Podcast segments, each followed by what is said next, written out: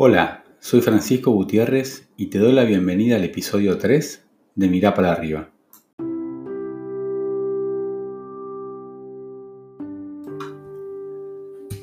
No quiero más artículos, podcasts ni webinars sobre tácticas y estrategias para nuestras vidas, trabajos y empresas en el mundo post-COVID-19.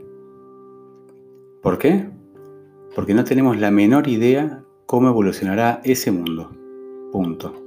Y más aún, porque en pos de intentar describir un futuro cuya configuración desconocemos, nos perderemos la oportunidad única e irrepetible de aprender la enorme experiencia de adaptación y superación que la pandemia nos ha impuesto. En lo personal, ¿desarrollaste nuevas habilidades? ¿Descubriste rutinas que ya no querrás volver a realizar? ¿Cómo se organizaron tus prioridades? ¿Tomaste conciencia de la importancia de una buena salud? ¿Qué lugar ocupan ahora tus afectos? ¿Y en tu trabajo? ¿Desearías trabajar como lo mismo que antes o del mismo modo? ¿Cómo se adaptó tu empresa? ¿De qué manera impactó la pandemia en tu industria? ¿Tendrás que reinventarte o ya te reinventaste? ¿Perdiste tu trabajo? ¿Tuviste que despedir a alguien?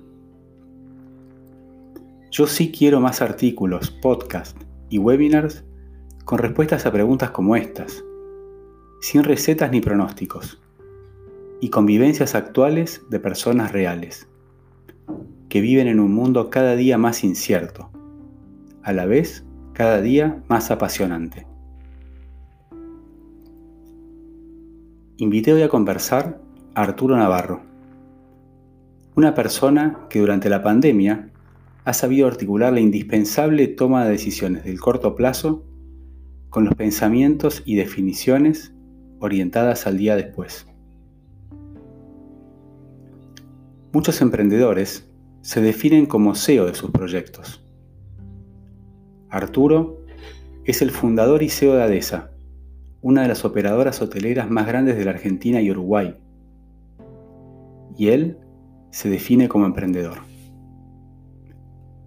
Bienvenido Arturo. Te quería preguntar, eh, antes que nada, ¿qué proporción de las decisiones que tomaste del 20 de marzo, cuando se declaró la cuarentena, en tu empresa corresponden a la administración del día a día y qué proporción las tomaste mirando por ahí al mediano o largo plazo?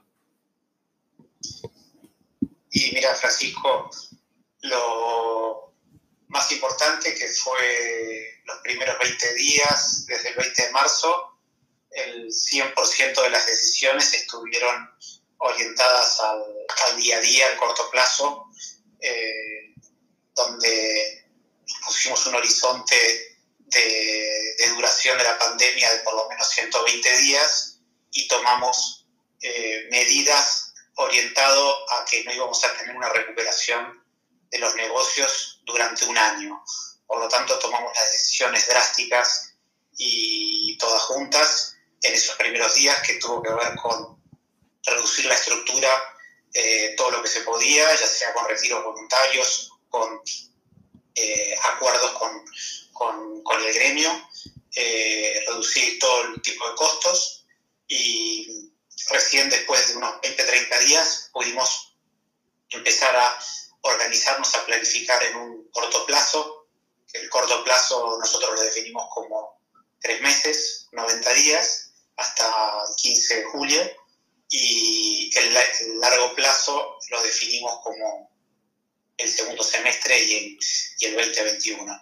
Así que a medida que fue pasando el tiempo, por suerte, eh, al haber hecho todas estas medidas, logramos eh, preservar la, la, caja de todos los negocios, principalmente la empresa, y recién ahí pudimos empezar a, analizar un poco cómo, cómo iba a ser eh, el futuro, tratando de tomar medidas de, de, preservación del capital y de nuevos usos para los hoteles que nos pudieran eh, estirar un poco el periodo de, so, de sobrevivencia.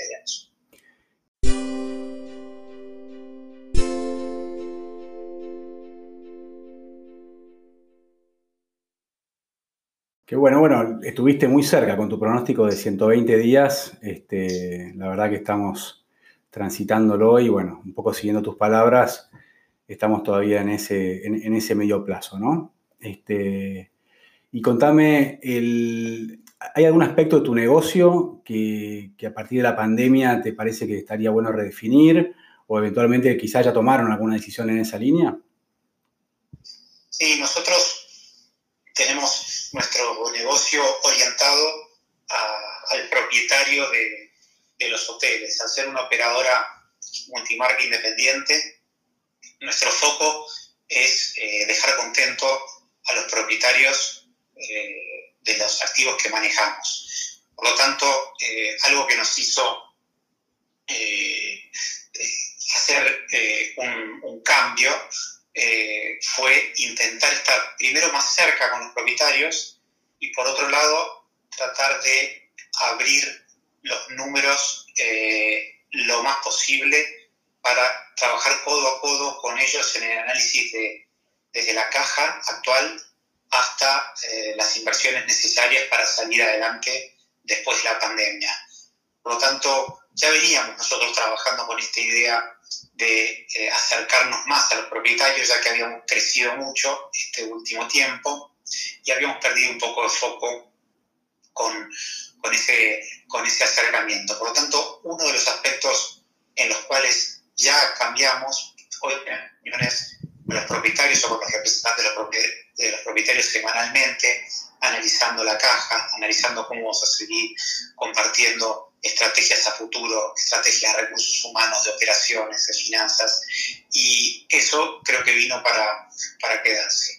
Nuestra idea es, con menos eh, hoteles, tener más profundidad con ellos para poder aportar el mayor eh, valor posible. El otro eh, tema que ya nosotros realizábamos como plataforma de recursos humanos nosotros tenemos un, un, corporativo muy, muy grande que llegó a tener 60 personas antes de la pandemia. Hoy somos 40 y, y, dentro unos 40 y 50, dependiendo si cuento el equipo de ventas de, de, los hoteles. Y lo importante que eh, nosotros ya trabajábamos dos días cada cinco home office y ahora estamos desarrollando una plataforma de recursos humanos que la denominamos Nomad Office, que vamos eh, al, al, al, opuesto de lo que veníamos haciendo. Eh, el equipo trabaja virtualmente 100%, ya tenemos todas las herramientas, ya teníamos todas las herramientas, y estamos definiendo cuatro o cinco espacios en la ciudad y en los hoteles donde eh, la gente va a organizarse para trabajar en equipo, intentando que cada uno de los empleados elija dónde trabajar y pueda eh, hacer un mejor balance de su calidad de vida con respecto eh, al trabajo. A la vez, a nosotros esto nos va a permitir hacer plug-in plug-out de gente que en algún punto eh, quiera sumarse en algún proyecto puntual, pero que no necesariamente trabaje en relación de dependencia con, con ADES. Así que te diría que esos dos cambios son dos cambios que estaban latentes y estamos profundizando para que ya sean parte de nuestra organización. Sí, bueno, eh, han, hecho cambios eh, profundos en dos stakeholders, digamos, claves de, nuestra industria, ¿no? Al final los dueños de, los inmuebles y después la gente. Que al final esta industria, como ya sabemos, es muy intensiva en, capital y también muy intensiva en, mano de obra, con lo cual creo que han, han reaccionado en, dos lugares súper determinantes para el éxito del negocio. Sí, es donde, es donde nosotros creemos que agregamos eh, mucho valor. Eh, otro aspecto importante que nos dejó este tiempo y sobre todo la posibilidad de estas comunicaciones, eh, digamos, con más gente a la vez, o sea, yo le diría una economía de escala en las comunicaciones. Tal cual, tal cual, nos, nos, nos ha dejado la posibilidad de explicar mucho más cómo es nuestro negocio, porque siempre una conversación latente que está con, con, los propietarios, esto no solo cuando uno opera un hotel, sino con absolutamente inversores y propietarios de cualquier activo, cuando uno tiene un equipo profesional, a veces que es muy difícil explicar el valor que entrega.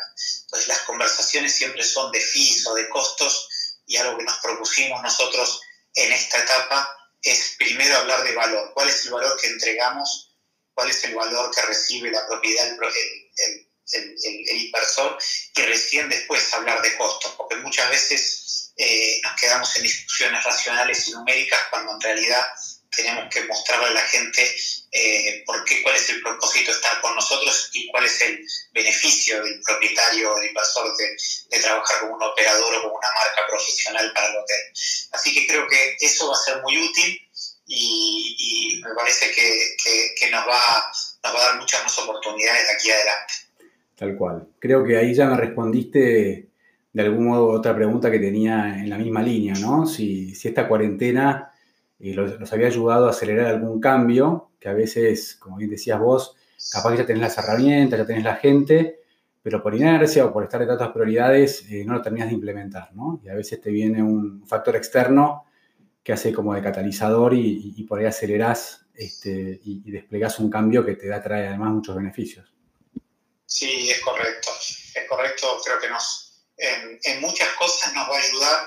Eh, lamentablemente por cómo es el ser humano, que determinadas cosas que vive en el presente le es eh, dificultoso analizarlas.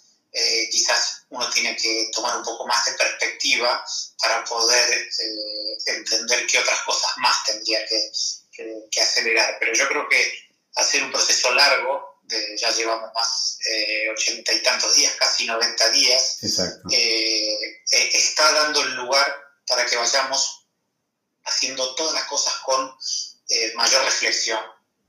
No, no una velocidad eh, alta, una velocidad normal, pero con más reflexión, con más conversación, eh, que me parece que esto construye vínculos de largo plazo con absolutamente todos los stakeholders, digamos.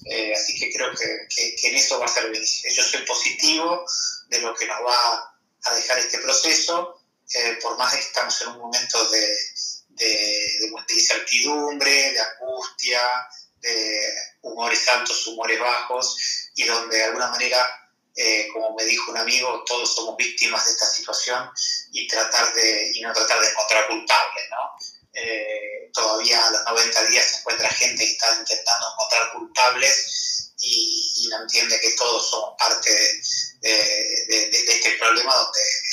es la única manera de salir.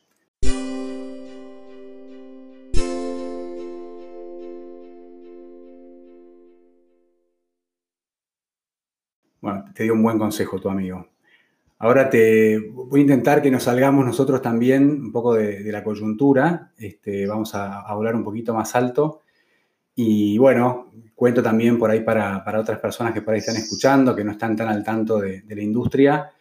Eh, este año tu empresa eh, tomó una decisión, desde mi punto de vista, eh, muy, muy plausible, ¿no? Que es transformar una compañía, que yo digo entre comillas, holding, como era ADESA, que era la propietaria de los contratos de management o de alquiler y también de las marcas, bueno, transformarla en dos empresas independientes ¿no? y complementarias como hoy son ADESA y, DOT. En ese punto destaco que, apostaron por innovar y por cambiar un modelo de negocio que ya era exitoso, ¿no? Entonces, eso quizás, este, te pregunto, ¿puede tener que ver con, con tu autodefinición de emprendedor? Eh, sí, sí, no tanto. Yo creo que obedece más a una necesidad y, te diría que más que una visión de, emprendedor, yo me acuerdo de un profesor mío hace exactamente 25 años o hace 27 años, me dio una materia que se llamaba estrategia y me dijo, acordate esta materia porque la vas a usar dentro de 30 años. Calcula que a los 20 años uno no se podía proyectar a futuro. Y yo creo que tiene más que ver con estrategia que con, con, con entrepreneurship. Eh, y esa estrategia que vos mencionás, que fue una escisión de, de, dos negocios, tiene que ver con una necesidad de mercado y con una necesidad de nuestros clientes. La necesidad de nuestros clientes, como te mencioné anteriormente, es un tema de foco. Nuestros clientes originales, inclusive más importantes, nos empezaron a demandar tiempo, como que habíamos perdido algo de foco en el negocio principal que era el management, que era el cash cow de, de, ADESA hasta la, hasta la pandemia. Y cuando nos dimos cuenta de eso, empezamos a, a pensar cómo hacerlo. Nosotros hace dos años que me parece importante decirlo, empezamos con nuestro programa de lealtad propio, que se llamaba Desa Rewards, y después de un tiempo nos salíamos con dos compañías iguales a las nuestras, en Colombia, en Brasil y en Estados Unidos, para crear ese programa de lealtad en conjunto. Hoy en día ese programa de lealtad tiene 70.000 miembros. Al principio se llamó ADESA Rewards y después se llamó DOT Rewards. En julio del año pasado, en conjunto con tres de las cuatro operadoras, porque una de ellas se vendió al Grupo Atlántica en Brasil, eh, tomamos la decisión de todos ceder los clientes, todos ceder las marcas y todos ceder los contratos de franquicia que teníamos a Dot Hotels and Resorts, que es una compañía americana que no tiene nada que ver con las operadoras hoteleras de cada uno de los países. ¿Cuál fue el objetivo? El objetivo fue que esa empresa sea una empresa que esté orientada a los clientes, a las marcas y a cualquier hotel chico, mediano, grande que quiera tener una franquicia. Y enfocar las operadoras hoteleras en sus hoteles que tenían un contrato de leasing o de management. Entonces, esa fue una decisión estratégica que se decidió en julio del año pasado y que se iba a anunciar en marzo de este año.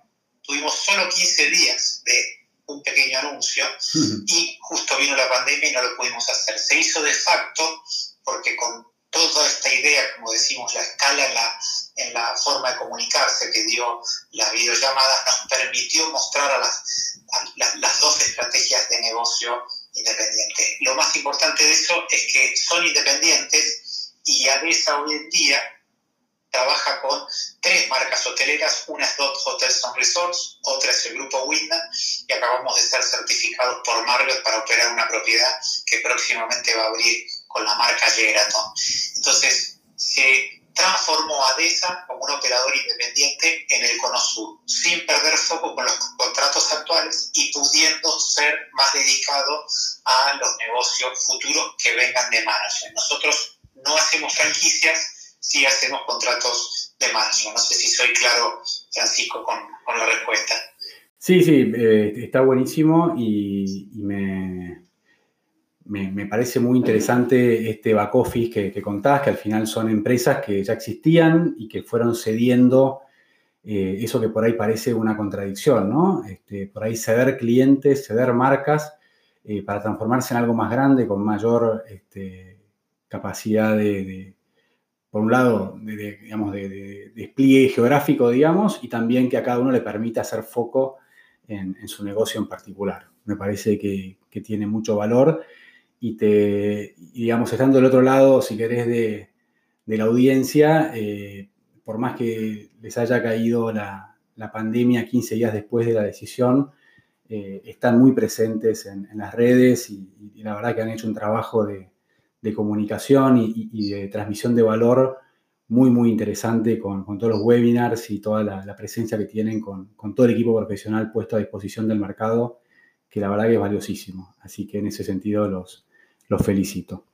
Bueno, muchas gracias. Sí, lo importante es destacar que yo, como fundador de ADESA y actual presidente, eh, dirijo la compañía operadora y DOT Hotels and Resort, que es una empresa americana que es dueña ahora de todos los contratos, las marcas y los clientes, eh, es dirigida con un socio de ADESA que se llama Iñaki González Arnejo, que es el director ejecutivo de ese proyecto.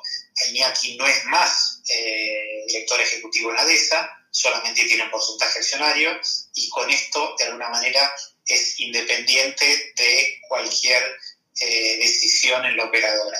Esto es importante porque cuando vienen proyectos nuevos, eh, nosotros ya no tenemos ninguna obligación de tratar de fomentar una marca u otra, sino que como nosotros decimos, le ponemos el mejor traje que el hotel necesita. Entonces esto nos permite ir a buscar un abanico de marcas que no solamente tiene que ver con Dot Hotels and Resorts y también nos deja como un operador independiente para estas otras marcas, donde en algún punto si nosotros queríamos tener marcas con Marriott o con Intercontinental, había un conflicto de interés porque nosotros éramos propietarios de algunas marcas. Ya no lo somos, ni formal ni físicamente, y de hecho nuestro equipo eh, defiende los intereses del propietario independientemente de, con quién tengamos la marca. Así que me parece que va a ser un, un, asset esta decisión porque le vamos a poder poner toda la energía a la operadora como la habíamos concebido hace cuatro o cinco años, eh, donde creo que si los clientes no lo demandan, por algún motivo es, y esta es la respuesta para ello. Está buenísimo, me encanta eso del traje, este, del traje que le pone, el mejor traje que le puedes poner a, un, a un hotel.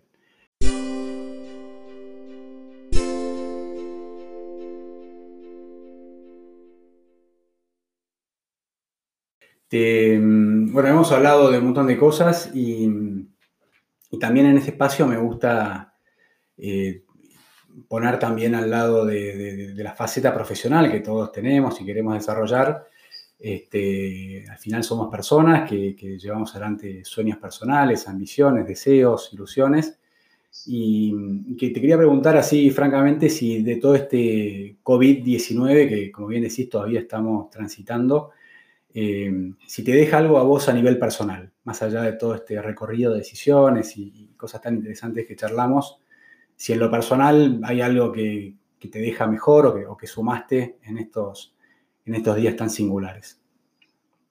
Sí, claro. Eh, bueno, principalmente estar eh, mucho tiempo en familia te, da la oportunidad que en una vorágine de, de trabajo en una compañía como como las nuestras, eh, es muy difícil eh, valorarlo en, esa situación. En estos momentos hay, hay mucho más tiempo para, para, conversar, para conocer a tus hijos, a tu mujer. Eh, de alguna manera nos, nos obligó a abrirnos más, nos obligó a mostrarnos tal cual como somos y yo creo que ese es uno de los, de los puntos más, más importantes de esto. Lo segundo muy importante que esta situación replantea intereses personales. Creo que uno de los puntos es donde uno quiere vivir. Al poder uno trabajar o darse cuenta que puede trabajar con su equipo de, de, laburo desde, desde cualquier lado, uno se puede plantear si quiere vivir en la ciudad o las afueras de la ciudad, o si quiere vivir en otra ciudad, o si quisiera podría plantearse vivir en otro país como para desarrollar el negocio. Entonces, me parece que esto es un, punto muy importante donde a todos los profesionales que puedan eh, le, da, le da lugar para, para, repensar. Y por último, algo que siempre está siempre en pugna con, con, el trabajo, cuando al trabajo uno lo, lo apasiona y lo, lo succiona, eh, el tema de los hobbies. Esta pandemia ayudó a repensar eh, hobbies, intereses.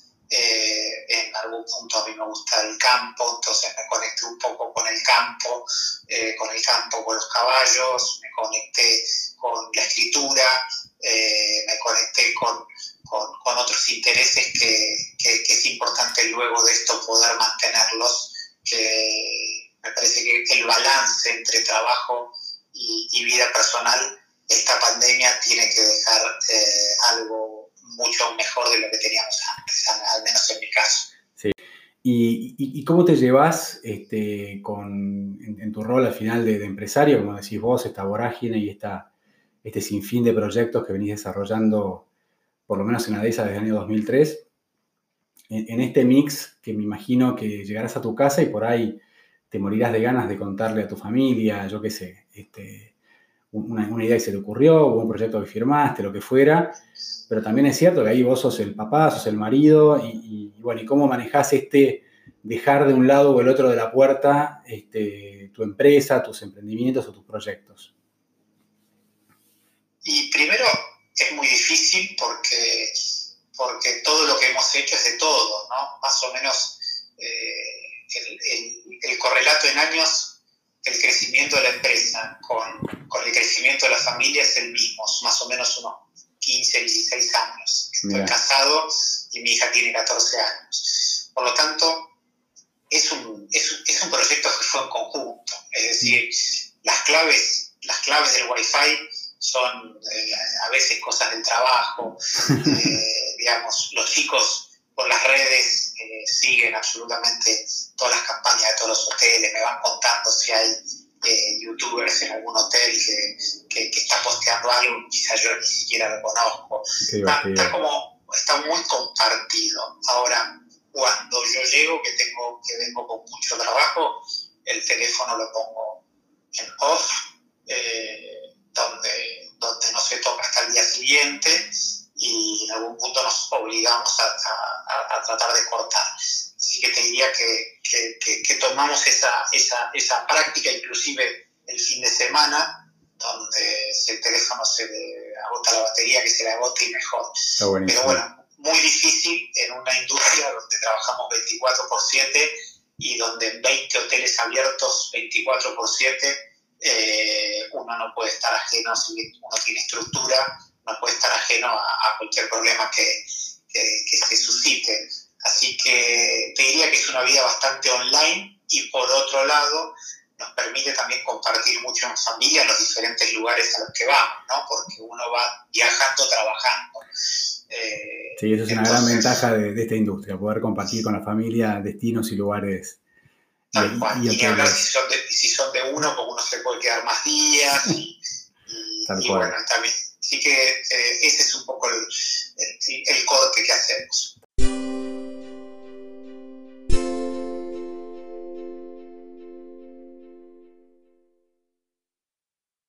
Está buenísimo. Bueno, te quiero hacer una última pregunta. Este podcast se llama Mirá para arriba, este, porque yo creo que todos miramos alguien arriba nuestro, que puede ser un líder, un profesor, un padre, un amigo, esas personas que de alguna manera como vos abren un camino y que, bueno, que tiene algo para compartir o alguna enseñanza para, transmitirnos, ¿no? Este, entonces, me gustaría preguntarte a vos, Arturo, este, ¿a quién ves cuando mirás hacia arriba o mirás para arriba, por usar el mismo nombre? Mira, eh, quizás no coincide eh, en lo personal y en lo profesional, pero yo siempre en lo profesional admiro, por ejemplo, la, la, primero el éxito y la calma con la que habla, por ejemplo, Eduardo Costantini. Eduardo Costantini es un tipo que tuvo negocios acá, tiene negocios acá, en Argentina, tiene negocios afuera, siempre habla con una calma, nunca lo ves desesperado, nunca lo ves ansioso, y es un tipo que ha ido logrando proyectos y siempre con la visión de largo plazo. Es decir, él eh, armó Nordelta en los 90, fines de los 90, y Nordelta sigue siendo un proyecto que sigue avanzando, o sea, con la mira en largo plazo. Yo tengo eh, mucho eh, eso, pensar cada cosa para que dure para, para siempre. Si después se corta el año, se corta, pero digamos, tratar de construir relaciones a largo plazo. Me parece que es un empresario eh, exitoso, eh, transparente, eh, honesto, que de alguna manera en lo profesional tiene, tiene los, algunos valores que, nosotros compartimos, o al menos yo comparto. Y después tengo muchas ayudas que tuve a lo largo de mi vida. Tuve un jefe en, Movicon, que era una empresa de telefonía móvil la que pedeció a, a Movistar. Y Horacio Golden, un director ejecutivo que me tomó como, como, como, asistente hace 20 años y viajé con él por, por, toda la Argentina y por el mundo y de alguna manera durante un año aprendí un montón de, de y después en el ámbito académico muchos, muchos profesores, pero te puedo nombrar a, a Guillermo Storni, que me enseñó estas clases de estrategia, a Luis del Prado, que me enseñó teoría de la organización, y un socio mío que tuve en la universidad que se llama Juan Pablo Manzuoli, que de alguna manera me ha, me, ha, enseñado mucho de marketing y hemos compartido inclusive algunos, algunos proyectos. Así que mucha gente me ha nutrido, considero que voy aprendiendo todo el tiempo y, de alguna manera eso nos ha convertido en una empresa que constantemente está innovando y tratando de, de generarle mejoras a los hoteles que a veces, como decía antes, no tenemos ni tiempo de contárselas al propietario. Eh, creo que se viene un momento de, de, contar mucho más lo que uno va a hacer para que realmente vean la importancia de tener una empresa como las nuestras del lado suyo. sin dudas. La verdad que, que bueno. Bueno, Arturo, este, ha sido espectacular esta charla. Te agradezco un montón que, te hayas sumado a este, a este espacio que está recién iniciándose. Es un lujo tenerte en estos primeros episodios. Sin lugar a dudas te vamos a volver a llamar para que nos sigas contando en qué proyectos y emprendimientos seguís a futuro. Así que muchísimas gracias por nuestra parte. Bueno, Francisco, te felicito por la iniciativa y espero que dure muchos capítulos.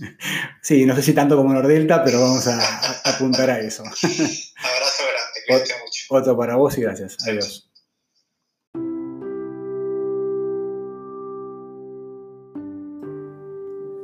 Decía al inicio del episodio que quería escuchar a las personas reales hablando del modo en el cual transitan un mundo cada día más incierto y cada día más apasionante.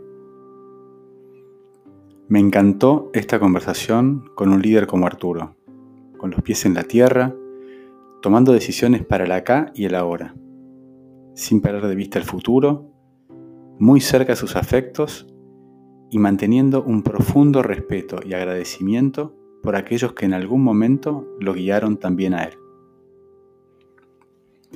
Nos encontramos el próximo viernes.